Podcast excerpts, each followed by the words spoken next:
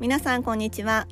会社員生活15年以上なる私が働く女性が機嫌よく生き抜くコツやビジネス日々感じていることをお伝えしています。皆さんいかがお過ごしでしょうか。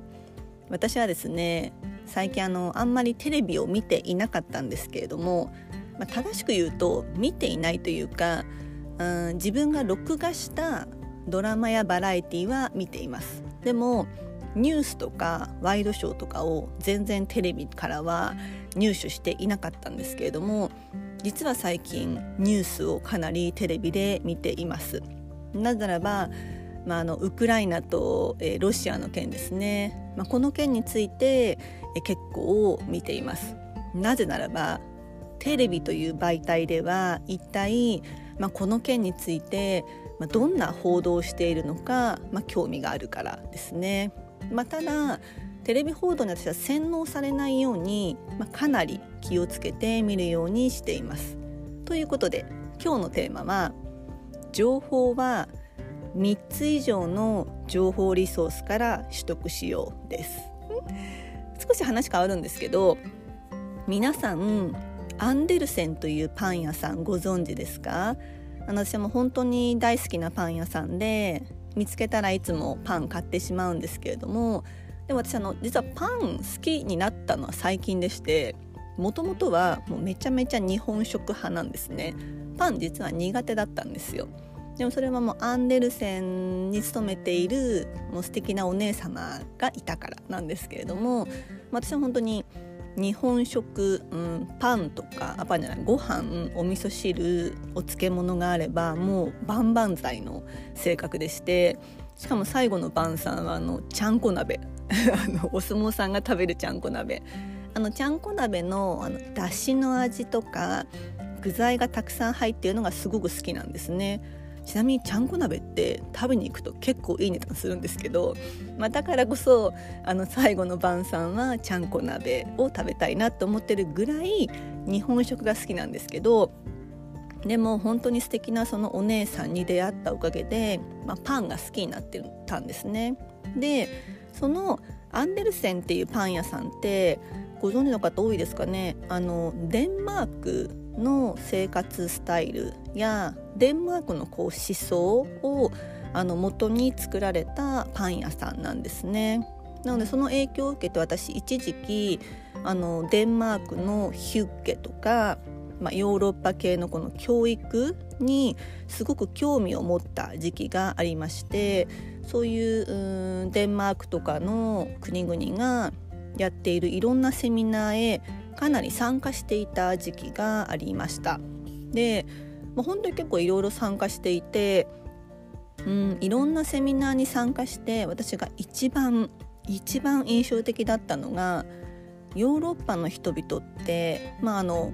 日本と違ってこう陸続きなんですよね。しかもこう喋られる言語も1カ国だけではなくて2カ国3カ国語喋れるんですよね。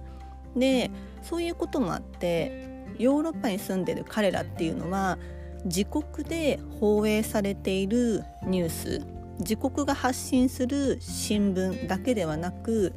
隣やその隣の国あるいはヨーロッパではない、まあ、例えばアメリカで扱っているアメリカから見たニュースや新聞を読むのが当たり前の中で育っている。っていうことを聞いたのが私はすごく一番印象的でした。まあ、つまり一つの事象に対して例えばデンマークの人だったらデンマークでどういう報道がされているか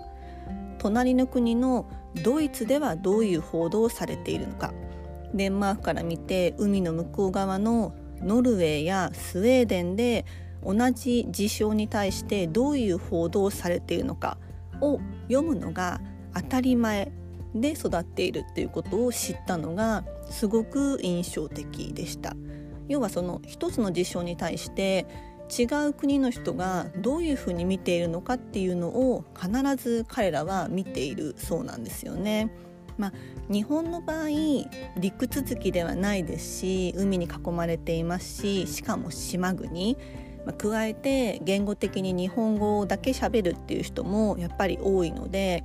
一つの事象に対して日本が報道する内容日本からの目線でしか、まあ、見ていない傾向がやっぱり強くなってしまうなっていう中であこういうヨーロッパの人たちってそういうふうにして日々ニュースを見てるんだと思ってすごく印象に残っているんですね。まあ、地理的なことがやっぱり大きいので仕方がないことなんですけれどもでもやっぱりそのヨーロッパの人たちって違う国から見えるその事象についても常に見るっていう思考が当たり前にあるんですよね。で最近のやっぱり日本でも、うん、テレビ一辺倒ではなくて、まあ、そもそもテレビ見ない持っていない人も多いですしこうやって私みたいにこうポッドキャストで音声で情報を聞いたり YouTube やネットの情報も入手できるすごく今いい環境に日本もあると思うんですよね。なのでぜひあの一つの事象に対していろんな国やいろんな考えの人からの視点を取り取り入れてみてほしいなっていうふうに思います。そうすると一つの事象でも当事者が誰になるかで正と悪あるいは正も悪もないっていうものが変わってきたりえそんな考え方あったんだとかそんな思想なかったわっていう発見があったりある国ではこう当たり前ある人種の中では当たり前だったりすることが日本では正反対だったりっていういい発見がたくさんあると思います。でまあ、今回のそのロシアとウクライナの件はちょっと心がざわざわするっていう人が多いと思うのでこの件ではなくても例えば、うん、夫婦別姓についてとか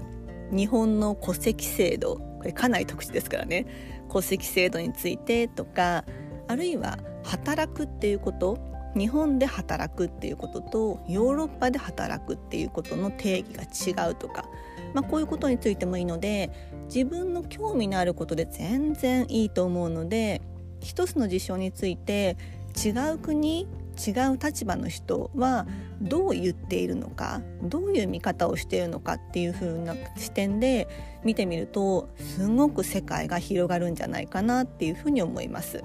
なので情報を3つ以上の情報リソースから取得してみるともう本当に世界が広がってすごく面白くなると思い今日お話をしました。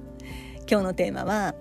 情報は3つ以上の情報リソースから取得しようです。いかがだったでしょうか？最近ですねあのめっきり暖かくなってあのお店ショウィンドウショッピングをしていてもすごいピンク色が増えてなんだか春めいていて私は気分がちょっとウキウキしています。でまあ、私の好きな春も近づいているので、えー、ちょっとウキウキしながら今日ポッドキャストを撮りました今日も最後のお聞きいただきありがとうございました皆様どうか素敵な一日をお過ごしくださいませ。